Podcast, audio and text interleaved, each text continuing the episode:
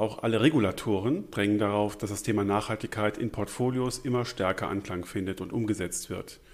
Und wie das genau in der Praxis passiert, darf ich im vierten Gespräch zum Thema Nachhaltigkeit in diesem Podcast beleuchten mit Stefan Rädler von der deutschen Oppenheim Family Office AG.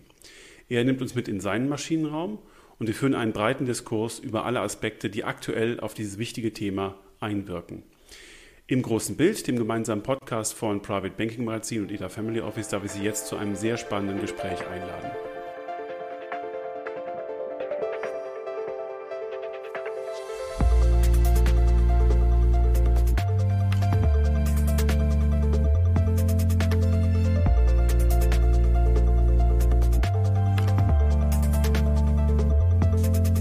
In Grasbrunn bei München ist mir jetzt Stefan Rädler von der deutschen Oppenheim Family Office AG zugeschaltet. Herr Rädler, ganz herzlich willkommen zum ersten Mal im großen Bild.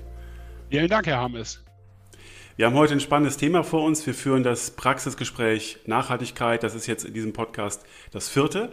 Und ähm, ich freue mich drauf, mit einem Praktika mal durch den aktuellen Stand der Dinge zu gehen und ähm, zu sehen, ja, wie sich die äh, Sachlage aus Sicht ähm, eines Vermögensverwalters entwickelt hat und aus der Sicht eines Experten, der ähm, dieses Thema implementiert, ähm, auf der Maschinenraumseite, aber auch auf der Kundenseite.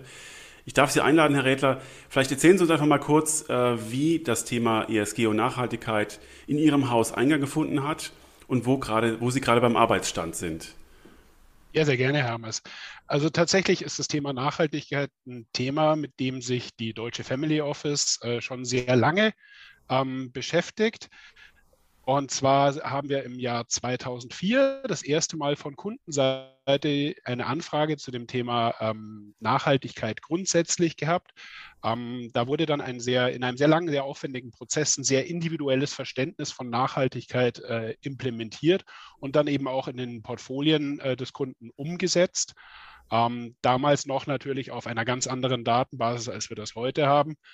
Und ähm, das hat dann da bei uns im Haus auch dazu geführt, dass wir uns näher mit dem Thema beschäftigt haben und äh, dann im Jahr 2008, 2009 ähm, uns entschlossen haben, einen Fonds speziell auf Basis von Nachhaltigkeitskriterien oder mit einem Nachhalt sehr strengen Nachhaltigkeitsansatz zu implementieren. Ähm, unser Flagship-Fonds ist dann 2009 ähm, gelauncht worden und äh, hat sehr, sehr strenge Nachhaltigkeitskriterien die aber auch nicht seit Beginn äh, statisch sind, sondern die sich dynamisch mit, dem, mit der besseren Datenlage und mit der Entwicklung des ESG-Marktes dann auch weiterentwickelt haben. Und ähm, im, im Zuge des Fondsmanagements haben wir dann auch immer mehr die Datenbasis eben gesammelt, dass wir gesagt haben, das ist eigentlich ein Thema, das ist so wichtig und ähm, das beruht im Grundsatz ja eigentlich auf den guten alten deutschen Kaufmannsvorgaben, äh, was ein konservativer Kaufmann macht, nämlich er geht respektvoll und verantwortungsvoll mit den Ressourcen um. Ähm, und so hat sich das dann nach und nach auch in unseren grundlegenden Investmentprozess in der äh, Titelselektion eben mit implementiert, Schritt für Schritt. Und in dieser 18-jährigen Historie, wenn ich mir das mal vorstelle, wie Sie 2004 angefangen haben, hat sich wahrscheinlich tatsächlich das Bild stark gewandelt. Wo sehen Sie denn die größten Unterschiede zu äh, dem Startpunkt mit der Nachhaltigkeit? Ja, ich glaube, ähm, wir können uns alle noch gut erinnern, vor gar nicht allzu langer Zeit, ich würde mal sagen fünf bis sieben Jahre zurück, ähm, war alles, was mit Nachhaltigkeit ähm, tituliert wurde, fast schon äh, entschuldigen Sie bitte den Ausdruck, für grüne Spinner gedacht. Ähm, das ist inzwischen, ist das Thema deutlich ähm, mehr in der Mitte der Gesellschaft angekommen. Man sieht eben, dass es kein Randthema am Kapitalmarkt ist. Und der Kapitalmarkt hat sich natürlich auch extrem äh, verändert. Wir wissen, dass äh, für die äh, Transition hin zu einem CO2-neutralen Wirtschaft sind enorme Mittel notwendig. Ähm, und so sind auch die Anlagemöglichkeiten und die Berücksichtigung von Nachhaltigkeit in den Firmen auf einem ganz anderen Niveau, als das vor 20 Jahren der Fall war. Und eigentlich ist ja am Anfang ähm, der Nachhaltigkeitsfilter so ein bisschen als Ausschlusskriterium wahrgenommen worden, also eher mal was Negatives. Man beschränkt sich ja irgendwo. War das dann in Ihrem Fall auch so? Also tatsächlich haben wir ähm, damals bereits schon angefangen, dass wir gesagt haben, wir wollen eben nicht rein Ausschlusskriterien, wo man bestimmte Sachen komplett ausschließt. Das natürlich auch, weil bestimmte Themen äh, in Nachhaltigkeitsportfolien nichts zu suchen haben. Das muss man ganz klar sagen. Dann ist man aus diesen Themen auch raus. Ähm, auf der anderen Seite haben wir schon immer versucht, eigentlich die Unternehmen zu selektieren, die in dem Nachhaltigkeitsbereich das, was sie tun, auch mit am besten machen und mit am verantwortlichsten machen. Und da muss man ganz klar sagen, das hat sich einfach in den letzten 15 bis 20 Jahren auch regelmäßig als ähm, Risikoschutz erwiesen, weil halt bestimmte Kriterien äh, der Transparenz beispielsweise erfüllt sein müssen, die bei anderen Werten dann teilweise nicht erfüllt waren mhm. und äh, wo es dann zum Beispiel zu Bilanzskandalen auch kam. Also Sie, Sie ähm, sprechen den sogenannten Best-in-Class-Ansatz an, genau, äh, der ja auch zulässt, dass man Unternehmen begleitet als Investor, die sich auf den Weg gemacht haben zu einer stärkeren Nachhaltigkeit. Genau, man äh, selektiert dann im Endeffekt äh, aus den Unternehmen, die sind Best in Class, also zu den besten 20 Prozent ihrer, ihrer Peer Group gehört, ihrer Branche gehören, äh, selektiert man die Unternehmen und das ist auch ein ganz wichtiger Punkt bei unserem äh, Nachhaltigkeitsansatz. Wir sind ja als Portfolio-Manager sowieso regelmäßig mit den Unternehmen in Gesprächen, mit den CFOs, mit den Investors Relations oder auch mit den CEOs. Und da ist ein wesentlicher Punkt ähm, immer schon von uns gewesen, auch der, der, das Thema Nachhaltigkeit, egal ob es im ökologischen, im sozialen oder auch im Governance-Bereich ist. Ähm, das war für uns in den Gesprächen schon immer sehr wichtig und äh, da haben wir auch schon immer versucht, die Unternehmen dazu bewegen, das, was sie tun können, auch zu verbessern. Ähm, und teilweise ist es dann auch wirklich nur, dass sich die Transparenz nochmal deutlich erhöht. Ähm, und ich glaube, das ist auch ein ganz wichtiger Punkt, dass man den Unternehmen zeigt, man achtet als Investor darauf und man möchte da die Verbesserung. Ähm, und das ist natürlich ein Punkt, der hat sich in den letzten drei, vier, fünf Jahren extrem viel geändert. Es gibt inzwischen fast kein großes Unternehmen mehr, das nicht im Investors Relation Teil ein separates ESG-Office hat. Sie beschreiben jetzt schon im Prinzip äh, die Brille, durch die Sie auf diese Unternehmen schauen. Und das ist ja eine sehr fundamentale. Also etabliert sich ja äh, das Nachhaltigkeitsresearch letzten Endes als Teil der Fundamentalanalyse. Tatsächlich ist es aus meiner Sicht ein Teil der, der Fundamentalanalyse, wobei man natürlich ähm, in einem, in einem Investmentprozess auf verschiedene Sachen achten muss. Man muss zum einen äh, auf Renditen achten, auf erwartete Renditen, auf Geschäftszahlen. Man muss natürlich aber auch auf beispielsweise äh, Clusterrisiken im Portfolio achten bei der Konstruktion. Und ähm, da haben wir mit dem, mit dem Thema Nachhaltigkeit einen, einen weiteren Punkt, äh, einfach den wir beachten, der auf der einen Seite ähm, die, die Risiken reduzieren soll, und auf der anderen Seite aber natürlich auch äh, teilweise in Konkurrenz mit den anderen äh, Zielen steht. Also beispielsweise das Thema Clusterbildung. Ja. Denken Sie an den Technologiebereich oder an den Bankenbereich. Grundsätzlich im ersten Blick erstmal ein, ein relativ nachhaltiges äh, Geschäft, ähm, kann aber eben, wenn man das bei der Portfoliokonstruktion übergewichtet, das ESG-Kriterium, kann das eben dann dazu führen, dass man Klumpenrisiken eingeht. Haben Sie dann in Ihren Maschinen sozusagen ein eigenes ESG-Team gebildet, das äh, neben dem Fundamental Research arbeitet? Oder ist das letztens eine, eine Arbeitsteilung, die unter den klassischen Portfolio-Managern und Analysten stattfindet? Also wir haben uns tatsächlich dafür entschieden, dass wir kein eigenes ESG-Office bei, bei, uns bilden, ähm, weil wir denken, dass es dafür Spezialisten gibt und wir uns deren Dienstleistung einkaufen. Mhm. Ähm, wir haben das auch über verschiedenste ähm, Due Diligence-Prozesse geprüft, bei welchem, bei welchem Research-Team wir uns da am besten fühlen und kaufen da eben die Daten zu. Ähm, was wir dann als Portfolio-Manager und Analysten machen, wir schauen uns die sehr ausführlichen äh, Reports mit teilweise 65, 70 Seiten, schauen wir uns eben an ähm, und suchen uns die Punkte raus, die uns besonders interessieren und wo wir denken, dass die Unternehmen am einfachsten auch Verbesserungspotenzial haben. Um, und das ist dann tatsächlich sehr konstruktiv, weil dadurch, dass es von unserem Researcher aufbereitet ist, um, kriegen wir das sehr detailliert und sehr genau. Das könnten wir mit einem kleinen Team gar nicht selber abdecken. Deswegen ist es in dem Fall aus unserer Sicht sehr sinnvoll, sich diese Dienstleistung einzukaufen. Also wenn ich aus meiner Perspektive ähm, Ausschreibungen organisiere und dann äh, der ESG-Bereich eine Rolle spielt, dann stelle ich fest, dass viele Vermögensverwalter und viele Maschinenräume sozusagen noch in einem ganz ähm, äh, intensiven äh, evolutionären Prozessen, ich sage es mal vorsichtig, um sich zu entwickeln. Wenn Sie 2004 aufgebrochen sind, das jetzt seit 18 Jahren machen, ähm, und der Regulator ja äh, Vorgaben formuliert hat, äh, die dann demnächst äh, fertig sein und sichergestellt sein müssen. Wie weit sind Sie da schon? Sind Sie im Prinzip schon auf dem Niveau, wie Sie es jetzt, wie es der Regulator erwartet und haben im Prinzip die Lern- und Entwicklungskurve schon hinter sich? Also tatsächlich haben wir sicherlich einen Teil des, dieses Weges schon hinter uns, ähm, einen Großteil dieses Weges. Wir sind, wenn wir uns die, die vergleichbaren Fonds anschauen, sind wir da äh, in den qualitativen Aus, äh, quantitativen Auswertungen, was Nachhaltigkeit geht, eigentlich mhm. immer ganz weit vorne. Ähm, das eigentliche Problem, was wir, glaube ich, jetzt im Moment alle ein bisschen haben, ist, dass wir mit der Regulierung an sehr vielen Fronten kämpfen. Es kommt von der EU, kommen zwei getrennte ähm, Regulierungen. Einmal das Thema MIFID II mit Nachhaltigkeitsabfrage, dann das Thema der Offenlegungsverordnung, die ja schon in Kraft ist seit 2020, beziehungsweise der zweite Teil der EU-Offenlegungsverordnung, der dann Ende des Jahres äh, in Kraft treten soll. Und gleichzeitig haben wir aber auch noch äh, Regulierungen äh, vom deutschen Markt, speziell von der BaFin zu erwarten. Da warten wir eigentlich seit äh, letzten Sommer darauf, dass der, der äh, Entwurf der BaFin dann auch tatsächlich zu einem finalen Entwurf äh, verabschiedet wird. Und diese ganzen Regulierungsmaßnahmen sind jetzt ähm, grundsätzlich sehr gut, aber nicht immer aufeinander abgestimmt. Mhm. Das ist, glaube ich, das eigentliche äh, Thema.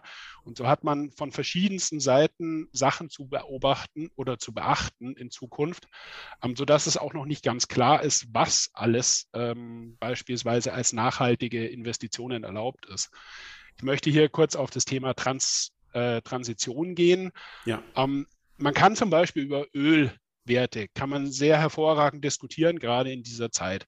Natürlich sind sie sehr, sehr große ähm, CO2-Emittenten, ähm, sind insofern für den Klimawandel ein, ein entscheidender Punkt, äh, um das Thema eben in den Griff zu kriegen.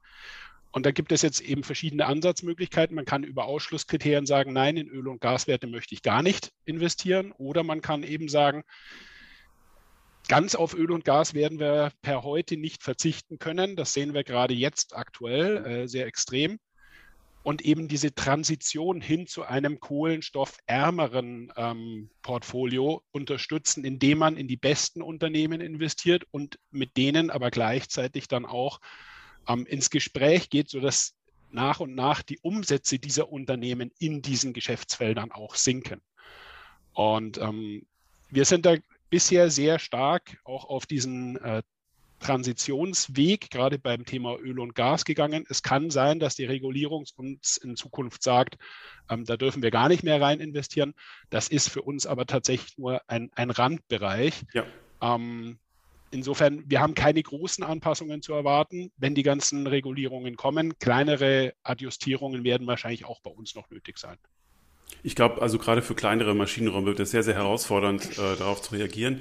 Aber Sie haben jetzt gerade wieder den Best-in-Class-Ansatz äh, formuliert, der, glaube ich, äh, was wir heute auch sehr stark spüren bei Rohstoffunternehmen, äh, so gar nicht stattgefunden hat. Da ist aus irgendwelchen Gründen ähm, die, äh, die, die Transition und die, die Begleitung zu mehr Nachhaltigkeit ähm, ausgeblieben, weil man wahrscheinlich dachte, hm, die kommen da sowieso nie hin, also fließt da auch kein Investitionskapital hin, damit man den Abbau von Rohstoffen, Eisenerzen und so weiter äh, vielleicht umweltverträglicher gestaltet oder sozial gerechter.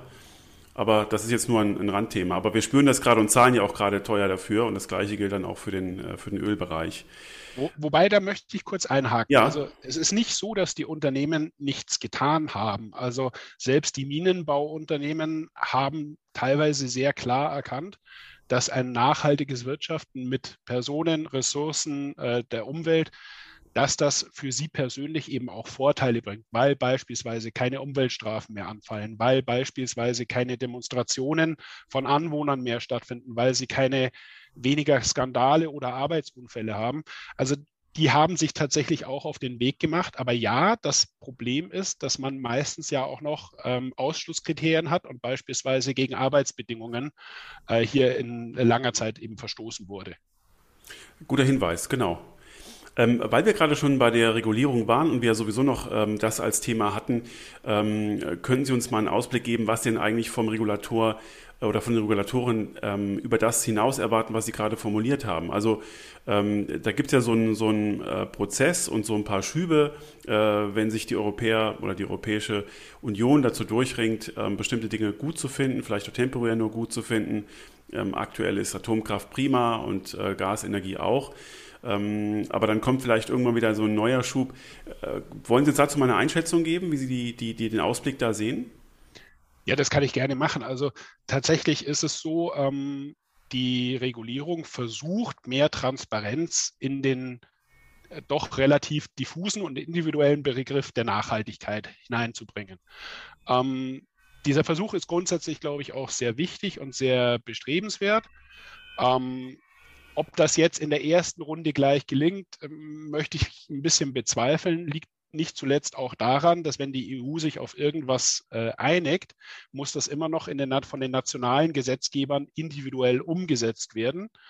Ähm, und da ist die Umsetzung beispielsweise in Deutschland meistens ganz anders als die in Frankreich oder in Spanien oder in Italien. Ähm, grundsätzlich gehe ich davon aus, dass wir auf lange Sicht, aber da reden wir dann eher von Ende des Jahrzehntes, ähm, eine deutliche Vereinheitlichung des Nachhaltigkeitsmarktes kriegen ähm, und auch eine deutlich bessere äh, Datenlage haben. Mhm. Wir haben, ich habe es gerade vorher schon gesagt, wir haben die Offenlegungsverordnung, ähm, die für äh, Investmentprodukte ja schon seit März 2020 gilt. Die kommt ja auch auf die Unternehmen zu. Und so haben die Unternehmen regulatorisch äh, ganz andere Veröffentlichungspflichten in Zukunft, ähm, deutlich detaillierter zu berichten, was sie tun und wie sie es tun. Und das hat dann natürlich zur Folge, dass sich die Datenbasis, auf der Entscheidungen getroffen werden, deutlich verbessert, aber auch vereinheitlicht. Mhm. Ähm, vielleicht kurz zu dem Thema vereinheitlicht. Bisher ist es so, die verschiedenen Research-Anbieter haben verschiedene Modelle, ähm, Werte, die nicht von den Unternehmen veröffentlicht werden, zu schätzen. Da gibt es gute Gründe dafür, warum der eine das so und der andere das anders macht, aber es kommen teilweise ganz unterschiedliche Ergebnisse raus. Und das wird sich in den nächsten Jahren deutlich vereinheitlichen, ähm, sodass es dann wahrscheinlich auch nicht mehr so den großen Unterschied macht, welchen Nachhaltigkeitsresearch-Anbieter Sie nehmen, ob Sie beispielsweise ISS, MSCI oder Sustainalytics äh, benutzen, ähm, sondern dass da die Datenbasis für alle deutlich besser wird. Und damit auch die, die ähm, Nachhaltigkeitssprache, also die Frage, was ist eigentlich nachhaltig und ähm, äh, wie ähm, äh, kann man sozusagen bestimmte Vorgaben äh, mit welchem Research-Dienstleister umsetzen. An der Stelle möchte ich mal ganz kurz nach Ihrer Einschätzung fragen, wie man denn Nachhaltigkeit, die ja an sich schon, ich sag mal, moralisch belegt ist, und ähm, einer, ich sag mal, gewissen ähm, gütigen und positiven ähm, Einstellung zum Investieren folgen soll, vom Begriff Impact Investing abgrenzen kann? Ja, ich glaube, diese Unterscheidung ist sehr wichtig, ähm, weil wir tatsächlich das eine ist das Thema, was macht ein Unternehmen? Und dann der, im nächsten Schritt, nach dem, was macht das Unternehmen, das ist eigentlich die Frage, wie macht es das Unternehmen? Also versucht es eben beispielsweise äh, Rücksicht auf die Arbeitnehmer zu nehmen, auf die Umwelt zu nehmen, etc. Wohingegen beim Impact ist eigentlich der, die, die Frage, die äh, das Ganze beantwortet, ist, was lösen die Tätigkeiten des Unternehmens aus? Also nicht, macht es sein Produkt, die Schrauben, sehr nachhaltig, mhm. sondern wofür werden die Schrauben verwendet? Hilft es, die Armut in der Welt zu bekämpfen? Hilft es, den Hunger zu, zu bekämpfen? Oder hilft es vielleicht, die Wasserversorgung sicherzustellen? Ähm, insofern ist die Folgen der Tätigkeit des Unternehmens eher in dem Impact-Bereich äh, zu sehen. Da gibt es ja die 17 Entwicklungsziele der UN, ähm, die ein sehr wichtiger Indikator sind, welchen Impact meine Investitionen auch auslösen, ähm, wohingegen eben das eigentliche Nachhaltigkeitsthema sich eher damit beschäftigt, in welchen Bereichen will ich grundsätzlich tätig sein und wie mache ich das. Und vielleicht, um das an einem kleinen Beispiel äh, zu, äh, zu an anschaulich zu machen, wir nehmen jetzt einfach mal an, wir hätten eine Investition in einen ähm, polnischen Kohlekraftwerksbetreiber äh, und dieser begibt einen Green Bond, dann hat dieser Green Bond, wenn die Mittel dafür verwendet werden, Solaranlagen, Windparks, was auch immer zu bauen, also tatsächlich die CO2-Emissionen zu senken, einen sehr großen Impact. Das Unternehmen ist aber an sich vorher in seinem Nachhaltigkeitstun ähm, nicht besonders äh, nachhaltig gewesen. Ja. Insofern verbessert es sich und ähm, liefert einen positiven Einfluss auf die Welt, ist aber unter Nachhaltigkeitsgesichtsgründen eigentlich erstmal kein Investment gewesen, weil man in diese Bereiche Schwerkraft, äh, Schwerpunkt Kohle eben nicht investieren muss. Vielleicht kann man sich das äh, ein bisschen vergleichen mit einem Lauftraining. Wir haben auf der einen Seite jemanden, der täglich joggen geht. Mhm. Das ist der Nachhaltige. Und wir haben jemanden, der eigentlich noch nie joggen gegangen ist und der fängt jetzt aber mit Lauftraining an. Dann ist die prozentuale Verbesserung bei demjenigen, der bisher noch nie sich bewegt hat, äh, deutlich stärker und deutlich kräftiger als bei dem, der schon immer ähm, ja. im Lauftraining war. Ja. Okay, und so wie Sie es beschreiben, ist der, der Bereich Impact natürlich auch manchmal so ein bisschen missbräuchlich. Äh, man kann sich ja vorstellen, wie stark man irgendwelche Geschäftsmodelle äh, auf diese SDGs, also auf diese 17 Hausaufgaben der Menschheit hinfantasieren kann, um ähm, zu beschreiben, äh, was für einen tollen Impact äh, das Portfolio liefert. Wie kann man sich denn äh, vor äh, diesem Greenwashing schützen? Also tatsächlich ist das aus unserer ähm, Erfahrung eben auch ein wichtiger Punkt, dass man, ähm, wenn man die, die Nachhaltigkeit eben mit betrachtet und auch die, die absolut messbare Nachhaltigkeit mit betrachtet, beispielsweise äh, in, über die Ratings der Nachhaltigkeitsagenturen ähm, und deren Trend sich anschaut, dann kann man das, glaube ich, sehr gut ähm, auch eben verhindern, dass man in den, in den Vorwurf, sich den Vorwurf des Greenwashings gefallen lassen muss. Ja. Natürlich ist es jetzt beispielsweise bei Banken so, dass schon immer ein gewisser Anteil der Kredite an Haussanierungen ging. Ja, den kann man jetzt tatsächlich, wenn es Energieeffizienzsanierungen sind, natürlich deutlich besser quantifizieren, als das früher der Fall war. Und ähm, die Frage ist, ist es dann ein größerer tatsächlicher Impact? Eigentlich nicht, aber man kann ihn jetzt halt messen. Verstehe. Wir haben schon ähm, über die Datenlage beim ESG Research gesprochen, über die Research-Anbieter, ähm, die sich ja auch immer weiter verfeinert und ähm, dass das eigentlich ja ein Teil des Fundamental Research ist. Ähm, wie haben Sie denn oder wie sehen Sie denn auf die Zukunft dieser, dieser Datenlage und auf die Datenmenge? Ähm, wir können sicherlich festhalten, dass zuerst mal die größeren Unternehmen in der Lage waren, auf diese ESG-Anforderungen viel stärker zu reagieren, weil es richtig teuer ist, äh, für so ein Unternehmen im Investor Relations-Bereich noch ein ESG-Office einzurichten. Äh, wir sehen auch, dass in anderen Teilen der Welt, also in Asien, ähm, in vielen Ländern, der, die Idee des, äh, der ESG-Transparenz sicherlich noch anders ausgelegt wird, als wir uns das wünschen. Und die Akzentuierung äh, von ESG ja in ähm, den USA beispielsweise eher so auf das Governance-Thema fußt, bei uns eher auf Umweltaspekte wenn wir da sozusagen zu einer globalen einheitlichen Sprache kommen und die Datenlage transparenter wird, ähm, äh, wie, sehen, wie schätzen Sie den Weg aktuell dahin ein und wie ähm, werden wir dann vielleicht in, in fünf oder zehn Jahren mit einem äh, riesigen Datenwust umgehen, der es möglich macht, dann jedes Unternehmen genauso zu durchleuchten, wie wir es fundamental auch machen, mit allen Bilanzkennzahlen, Prognosen und ähnlichen Dingen?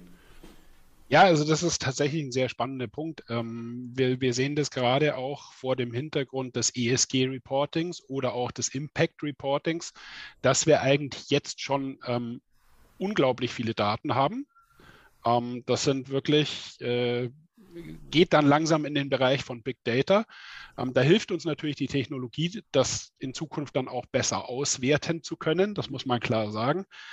Ähm, und gleichzeitig stehen wir, glaube ich, wenn dieser, wenn dieser Weg ein, ein 100-Meter-Sprint ist, ähm, dann stehen wir maximal irgendwo im ersten Drittel wahrscheinlich erst. Ja. Ähm, wir haben grundsätzliche ähm, Themen, dass manche Daten einfach noch nicht vorliegen, weil die Unternehmen es nicht melden.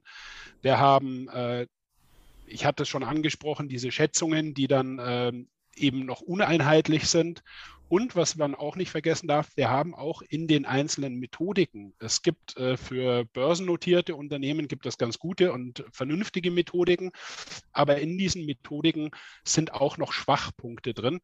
Und das sind Sachen, die inhaltlich teilweise ähm, schwierig sind, muss man ganz klar sagen. Ähm, beispielsweise CO2-Emissionen von Green Bonds werden im Moment genauso gewertet wie von normalen mhm. Anleihen. Mhm. Ähm, das, das ist natürlich so nicht richtig. Aber auch da wird sich äh, mit der Zeit ein Standard äh, etablieren. Das dauert noch etwas. Also ich würde mal vermuten, in den nächsten äh, ein, zwei, drei Jahren wird sich die Methodik insgesamt deutlich verfeinern nochmal und äh, wird es dann tatsächlich auch äh, zusammen mit der besseren Datenbasis äh, dazu führen, dass insgesamt die, die Qualität der Daten deutlich steigt. Ähm, Sie haben es schon gesagt, Thema Asien und Thema äh, USA. Die, die Europäische Union ist nicht der Nabel der Welt. Äh, andere machen es teilweise anders. Ja, ähm, wir können eigentlich nur hoffen, dass im Bereich der, der Big Data-Analyse und der vielen Daten, die verfügbar sind, auch andere Regionen hier langsam nachziehen. Ähm, es ist jetzt nicht so, dass äh, beispielsweise aus Südamerika oder aus Asien nahezu keine Daten äh, gemeldet werden, aber klar ist auch, ein sehr strenger Nachhaltigkeitsansatz ist jetzt ähm, sehr schwierig umzusetzen, wenn man einen reinen Small- und Mid-Cap-Fonds in Südamerika ja. oder in Asien hat, ähm, weil einfach die Datenlage nicht so gut ist oder noch nicht so gut ist. Ich denke, je mehr das standardisiert wird, desto günstiger wird es dann auch für die einzelnen äh, Unternehmen, das Ganze zu reporten, weil es eben auch hier Standardmodule sich entwickeln werden, die das Ganze zum Beispiel aus einer Buchhaltungssoftware dann äh, raus äh, berichten können. Aber das ist noch ein, ein, ein durchaus ein, ein längerer Weg, glaube ich. Und ich glaube, man muss sehr vorsichtig sein, wenn Sie beispielsweise solche ähm, eher exotisch anmutenden Fonds und Vehikel ansprechen oder überhaupt äh, Maschinenräume und Portfolio-Management-Teams, die dann ähm, in Südamerika oder Asien sitzen, dass die natürlich der, der dortigen äh, Definition von Nachhaltigkeit folgen, die unserer ganz sicherlich noch nicht so entspricht. Ja. Und ähm, das sollte man immer berücksichtigen. Aber ich finde es wie Sie einen sehr, sehr spannenden Weg und das wird interessant sein zu beobachten. Noch interessanter ist es aber eigentlich jetzt mal die Tischseite zu wechseln und auf der Kundenseite zu fragen, wie kann man denn einen sinnvollen Nachhaltigkeitsansatz für Kunden umsetzen, die sich wünschen, dass sie äh, bestimmten Kriterien folgen. Wir sind sicherlich vielleicht äh, so in die Welt gestartet, dass so Standardfilter und Standardkriterien definiert waren und man sich da anschließt und wiederfindet. Äh, vielleicht lässt die Zukunft ja auch zu, dass wir ähm, äh, da das Ganze individueller gestalten können. Können wir gleich mal drüber reden. Aber wie, wie steigen Sie denn ein, wenn Ihre Kunden sagen, ähm, uns ist Nachhaltigkeit wichtig? Bitte holen Sie uns mal ab, sagen Sie uns, was möglich ist. Wie können wir uns am besten dem Thema annähern? Ja, das ist tatsächlich die, die erste Frage von uns ist dann eigentlich meistens, äh, wie tief wollen Sie sich mit dem Thema Nachhaltigkeit denn beschäftigen? Das ist, glaube ich, ein ganz wichtiger Punkt. Es gibt, Sie haben das gesagt, sogenannte Schablonen oder standardisierte Filter, ähm, die kann man vorstellen. Mhm. Das ist der einfachste Weg ähm, und die, die Unterschiede aufzeigen. Oder aber, wenn es dem Kunden sehr wichtig ist, und ähm, der Kunde auch bereit ist, das Ganze zu bezahlen. Das muss man natürlich auch berücksichtigen. Ja. Ähm, dann kann man auch einen sehr individuellen Nachhaltigkeit, ein sehr individuelles Nachhaltigkeitsverständnis in eine neue Schablone bringen. Ähm, wenn das, also wenn der Kunde das wünscht und äh, das machen möchte, dann ist das bei uns tatsächlich ein sehr intensiver äh, Prozess. Wir haben hier einen extra Nachhaltigkeitsworkshop als Family Office äh, installiert, den wir mit dem Kunden in mehreren Runden durchführen und wo es dann eben nicht nur um die Nachhaltigkeit bei den liquiden Assets geht, sondern eben auch bei Immobilien, auch äh, bei Private Equity Investitionen. Also wirklich auf Gesamtvermögensebene äh, diese Nachhaltigkeit dann auch so, wie der Kunde sie denn entwickelt hat, auch umzusetzen. Mhm. Und das ist dann, sind dann sehr umfangreiche Projekte ähm, die auch sehr, sehr intensiv sind. Also wir haben schon auch das eine oder andere Mal einen Kunden nach so einem Workshop rausgehen sehen und man hat den Kopf quasi rauchen sehen. Ähm, aber das ist sehr, sehr viel, was zu berücksichtigen ist, sehr verschiedene äh, Aspekte, die da drin sind, aber führt dann über eine längere Diskussion meistens zu wirklich tollen Ergebnissen. Und meine Erfahrung auch nur zu einem ganz anderen ähm, äh, Selbstwertgefühl und, und äh, zu einer anderen Wirkmächtigkeit ähm, des eigenen Vermögens, äh, wenn man die Nachhaltigkeit selber ein- und aussteuern kann und auch weiß, was man da umsetzen kann. Absolut. Und äh, wenn man sich dann eben auch beispielsweise mit der Methodik äh, von, von Rating Agencies äh, beschäftigt und sagt, okay, da sehe ich aber ein Schwachpunkt oder das finde ich total gut, ähm, dass man eben auch mal auf Aspekte kommt, äh, die man so eigentlich in dem eigenen Nachhaltigkeitsverständnis ursprünglich gar nicht hatte, ja. ähm, die aber vielleicht durchaus zentral sind. Und wenn einem das klar wird, ähm, ist, also wir schaffen es damit, die Kunden dann auch wirklich deutlich intensiver in das Thema Nachhaltigkeit reinzubringen, als wenn man eine Schablone einfach nur drei verschiedene Schablonen vorstellt und sagen, welchen möchtest du denn? Aber der, der äh, Stichpunkt Schablone ist mir nochmal wichtig. Ja. Ähm, gibt es da aus Ihrer Sicht Goldstandards? Gibt es da so ähm, Anbieter oder Ent Entwickler oder Institutionen, die Schablonen vorgegeben haben, die sie als wirklich sinnvoll und äh, tiefgründig erachten und die sie auch gerne da verwenden in dem Zusammenhang? Also tatsächlich gibt es verschiedene Schablonen von verschiedensten Anbietern, die ähm, alle ihre Daseinsberechtigung haben. Ähm, da muss man natürlich schon aufpassen. Da spielen auch immer moralische Werte mit rein. Ich denke jetzt speziell an die Kirchen, mhm. ähm, wo moralische Werte viel höher gewichtet sind, als das beispielsweise bei äh, anderen Institutionen sind. Ähm, grundsätzlich denke ich, ein, ein Nachhaltigkeitsfilter sollte egal welchen man verwendet, sollte anspruchsvoll sein. Also es sollte schon tatsächlich auch einen, einen ordentlichen Nachhaltigkeits Ausschluss und auch eben, wir denken, das Best in Class ist auch noch eine sehr, sehr sinnvolle und sehr gute Ergänzung, ähm, sollte verwendet werden. Denn sonst hat dieser Nachhaltigkeitsfilter weder die Wirkung, die man eigentlich möchte, noch hat er ähm, den, den risikoreduzierenden Effekt, wenn man beispielsweise das Thema Governance rauslässt ähm, ist viel von dem risikoreduzierenden Effekt weg. Auch wenn man mit im ersten Moment sagen muss, okay, aber mit dem Thema Governance kann ich gar nicht so richtig viel anfangen oder ich weiß eigentlich gar nicht, was damit gemeint ist. Ähm, das ist ein sehr wichtiger Punkt, weil es eben um das Thema Transparenz geht. Und ähm, ja, zum Thema Goldstandard. Ähm, ich würde lügen, wenn ich äh, sagen würde, wir denken, oder wenn ich nicht sagen würde, wir denken, dass unser persönlicher Filter, den wir in langer und äh, vielfältiger Arbeit entwickelt haben, äh, in Kombination eben mit unserem Research-Partner, dass der nicht der Goldstandard ist, aber mhm. ähm, der ist dafür auch etwas komplexer. Okay. Mhm. Ich ähm, äh, nehme von Ihnen so ganz viele interessante ähm, Aspekte auf und wollte noch mal ganz kurz zu den illiquiden Assets springen. Wenn Sie im, auf der Family Office Ebene darüber sprechen und mit Ihren Mandanten sozusagen Schulungen auch durchführen, äh, wie man dort Nachhaltigkeit einführen kann, wie schätzen Sie denn da die Datenlage ein? Also aus meiner Perspektive ist das immer noch relativ unscharf und ähm, bei weitem noch nicht so weit. Also ich glaube, das ist eher so eine emotionale Sache. Äh, dass man sich einredet, da, da sind wir schon so weit wie bei liquiden Assets, aber ich glaube, da ist der Weg noch relativ lange. Also da gebe ich Ihnen absolut recht. Also gerade bei den äh, illiquiden Assets ist der Weg extrem lang. Ähm, am besten geht das wahrscheinlich noch bei Immobilien. Mhm. Ähm, bei Private Equity wird es schon, schon sehr schwierig, es sei denn, man geht auf speziell nachhaltige Themen, also äh, Solarparks, Windparks oder äh, Mikrofinanzfonds mhm. beispielsweise. Ähm, da ist, da ist der, der Impact natürlich offensichtlicher, ähm, auch wenn das Thema Nachhaltigkeit in, der, in dem regulatorischen Sinne natürlich im illiquiden Bereich eigentlich noch ein, ein Schattendasein führt. Aber das wird tatsächlich aus meiner Sicht eben auch mit dem Thema Offenlegungsverordnung ähm, dann im dritten Schritt, mhm. wenn er denn dann kommt irgendwann, ähm, es wird eine, Heran eine Herausforderung für die Anbieter werden, der sie sich dann stellen müssen. Ja. Wenn der äh, mündige und aufgeklärte Kunde dann im Nachhinein schaut, wie sein Portfolio sich entwickelt hat, dann wird er sich auch nach Nachhaltigkeitsscores und anderen ähm, Datenpunkten ähm, fragen und versuchen es einzuordnen.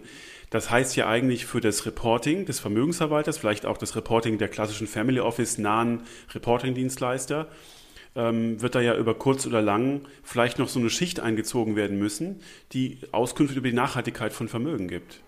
Also tatsächlich wird das kommen, da bin ich mir äh, relativ sicher. Es gibt ja jetzt schon diese äh, Definition seitens der EU von äh, Share Sustainable Investments also Anteil nachhaltiger Investitionen. Und äh, das ist etwas, was dann eben mit der nächsten Offenlegungsverordnung auch für die Investmentprodukte kommt und dann vermutlich äh, in einem späteren Schritt auch für jedes Vermögen kommt. Mhm. Ähm, wir sind hier tatsächlich ein bisschen, bisschen dynamischer unterwegs als die Regulierung.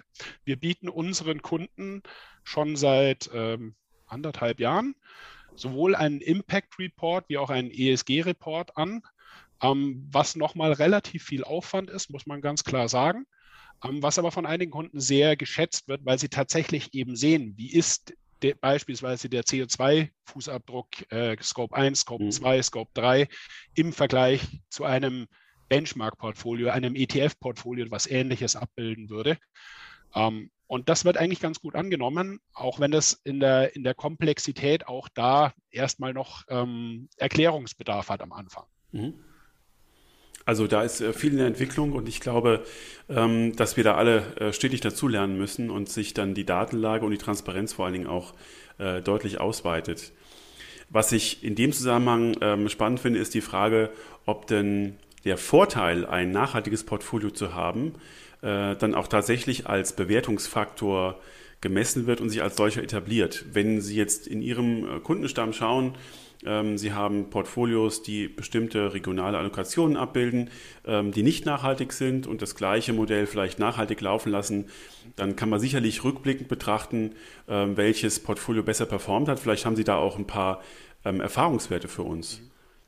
Also tatsächlich ähm, kann man, kann man äh, glaube ich, ausgehend von dem, auch von den Regulierungsbedingungen, ähm, kann man eben schon erkennen, dass es für nachhaltige Werte, egal ob sie jetzt in einer nachhaltigen Branche unterwegs sind oder beim Thema Green Bonds ähm, oder eben auch bei den Best-in-Class-Werten, ähm, hat sich in den letzten Jahren eine Gremium entwickelt, also mhm. eine Prämie dafür, dass ein Unternehmen besonders nachhaltig ist. Sie nennen Und, das Greenium. Gremium, genau. Gremium. Also eine, eine Wortmischung okay. aus Green und Premium. Ja. Ähm, und das hat sich tatsächlich, ist das äh, sehr schön messbar, eigentlich seit äh, die deutsche Bundesanleihe als Zwillingsanleihe begeben wurde. Ähm, eben ein Teil grüne Anleihe, ein Teil äh, nicht grüne Anleihe. Und da kann man diesen, diesen Spread-Unterschied äh, zwischen den Anleihen sehr gut messen. Und das Ähnliches oder was Ähnliches können wir auch im Bereich der Aktien sehen, wo im Schnitt die äh, nachhaltigen Investitionen ein etwas höheres Multiple haben als die nicht nachhaltigen Investitionen, also branchengleich, wohlgemerkt. Ähm, also eine, eine Prämie dafür, dass man ähm, umweltfreundlicher oder eben insgesamt ESG nachhaltiger ähm, vorgeht. Und ich glaube tatsächlich, dass es auch damit zu begründen, dass wir natürlich einen massiven Inflow grundsätzlich in Nachhaltigkeitsasset sehen. Das hat sich in den letzten vier, fünf Jahren nochmal deutlich beschleunigt von einem sehr kleinen Markt. Immerhin doch zu, zuletzt waren es meines Wissens sieben Prozent äh, der Assets under Management mit deutlich steigender Tendenz. Und ich denke, dass das Thema einfach auch in Zukunft noch wichtiger wird, gerade in den nächsten Jahren sodass der Asset Flow, also die, die Gelder, die in diese Produkte fließen oder die, die Anforderungen ähm, an alle anderen Produkte, ähm, dann eben auch ansteigen werden, sodass insgesamt der Nachhaltigkeitseinfluss in der gesamten Asset-Welt größer wird.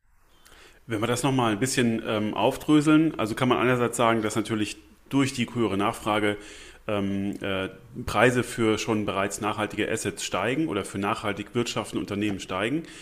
Die anderen Unternehmen, die noch nicht so nachhaltig aufgestellt sind, müssen investieren, um so nachhaltig aufgestellt zu sein. Das ist auch wiederum ein Nachteil.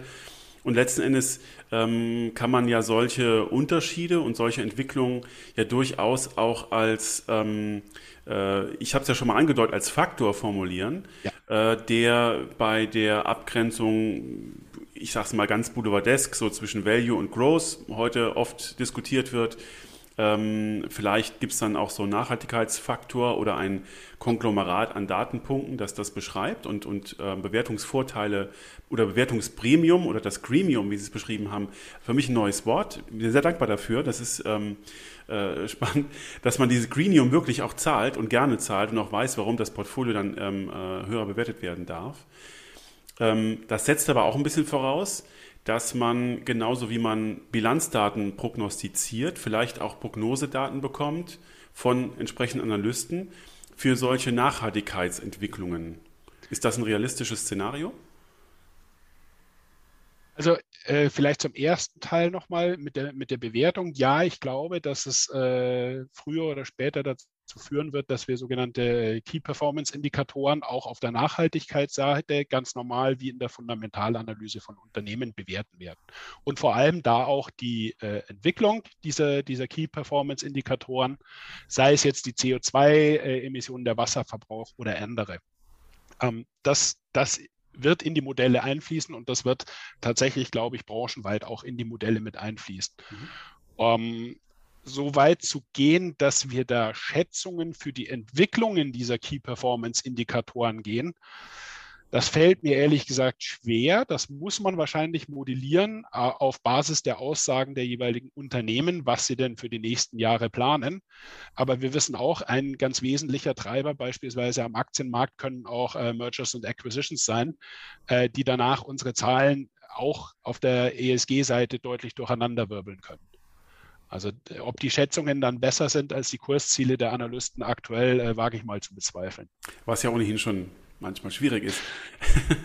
Aber ähm, da müssen wir wieder durch die Datenmine steigen und äh, ja. sehen, wie, wie unscharf eben auch die Prognosen sind.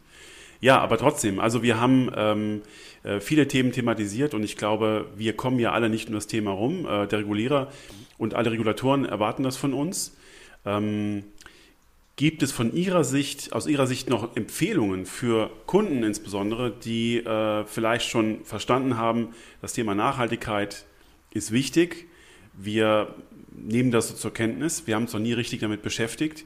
Wir wissen aber jetzt, insbesondere auch nach diesem Gespräch, dass es eigentlich erforderlich ist, gerade für größere Vermögen, es genauso zu machen wie alle Institutionen, alle, alle Pensionskassen, die alle den, den ähm, Bereich Nachhaltigkeit und die Betrachtung von Nachhaltigkeit in ihren Anlageausschüssen aufbauen und das Thema aktiv handhaben. Und äh, ich glaube, so von der Vermögensgröße von oben wird das auch immer weiter in den Privatkundenbereich vordringen.